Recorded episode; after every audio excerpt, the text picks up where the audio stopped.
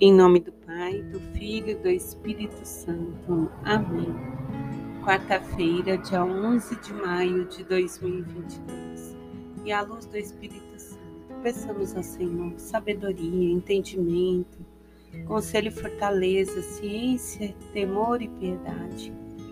Que os dons do Espírito Santo venham sobre nós, os talentos, as virtudes, e que possamos viver esse dia com alegria, de acordo com a vontade do Pai que nos criou. Salmo 67, algumas versões 66. Que os povos te louvem, Deus. Possamos louvar ao Senhor, bendizer e agradecer pelo que Ele é, por ser o bom pastor, pela sua misericórdia, por esse amor e aí nós vamos mergulhando na palavra de Atos, no capítulo 12, versículo 24, capítulo 13, versículo 5. E o versículo diz assim: A palavra de Deus crescia cada vez mais.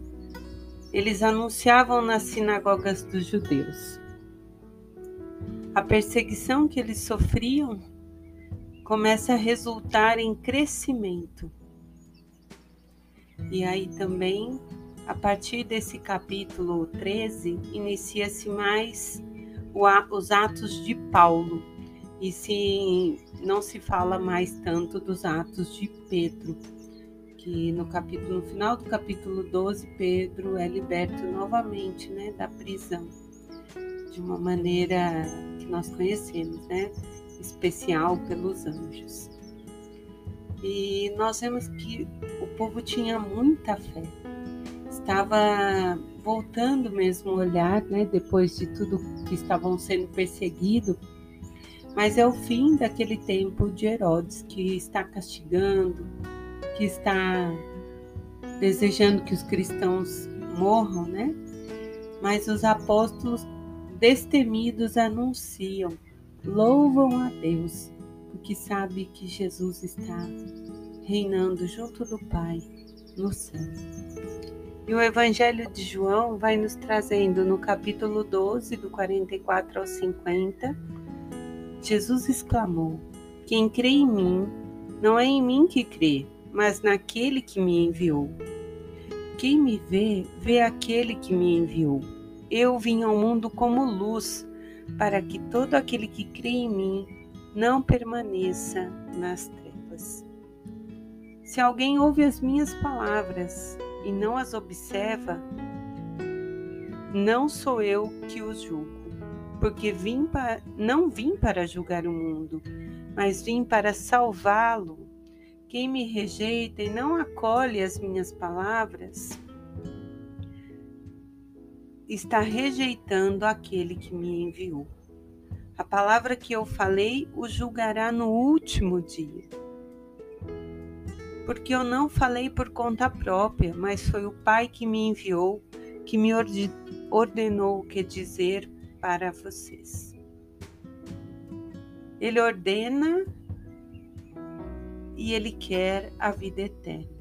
Portanto, o que eu falo, eu falo de acordo com o que o Pai me disse estas palavras de Jesus tão profundas, revelando que Ele é Deus, que Ele vem para fazer a vontade do Pai, o mistério da Santíssima Trindade, essa riqueza.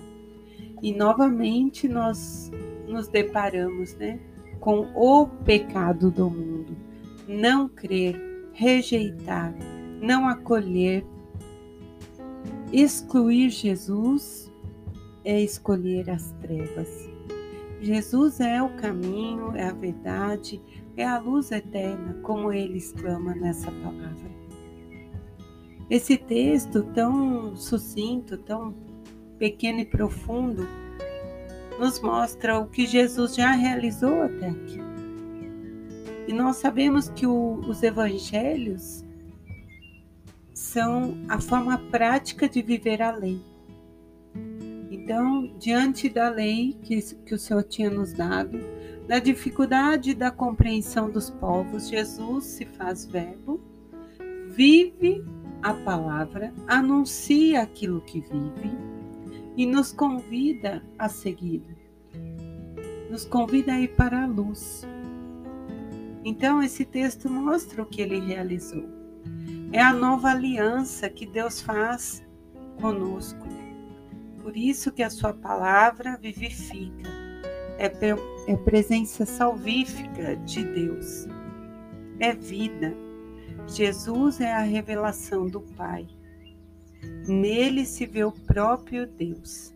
Por isso mesmo sua palavra é a do Pai, como ele diz.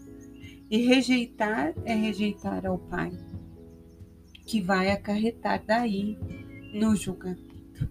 Então, eis o Cordeiro de Deus que tira o pecado do mundo, tira o pecado da nossa cegueira, Tira o pecado de não crermos, tira o pecado de não acolhermos aquele que enviou.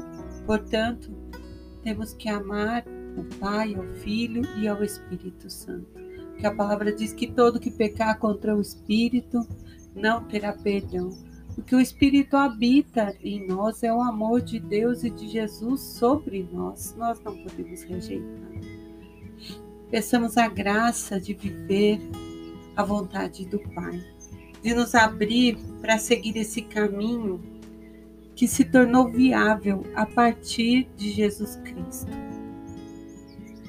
E não se aproximar de Jesus é se afastar da proposta de Deus que nos chama à vida eterna.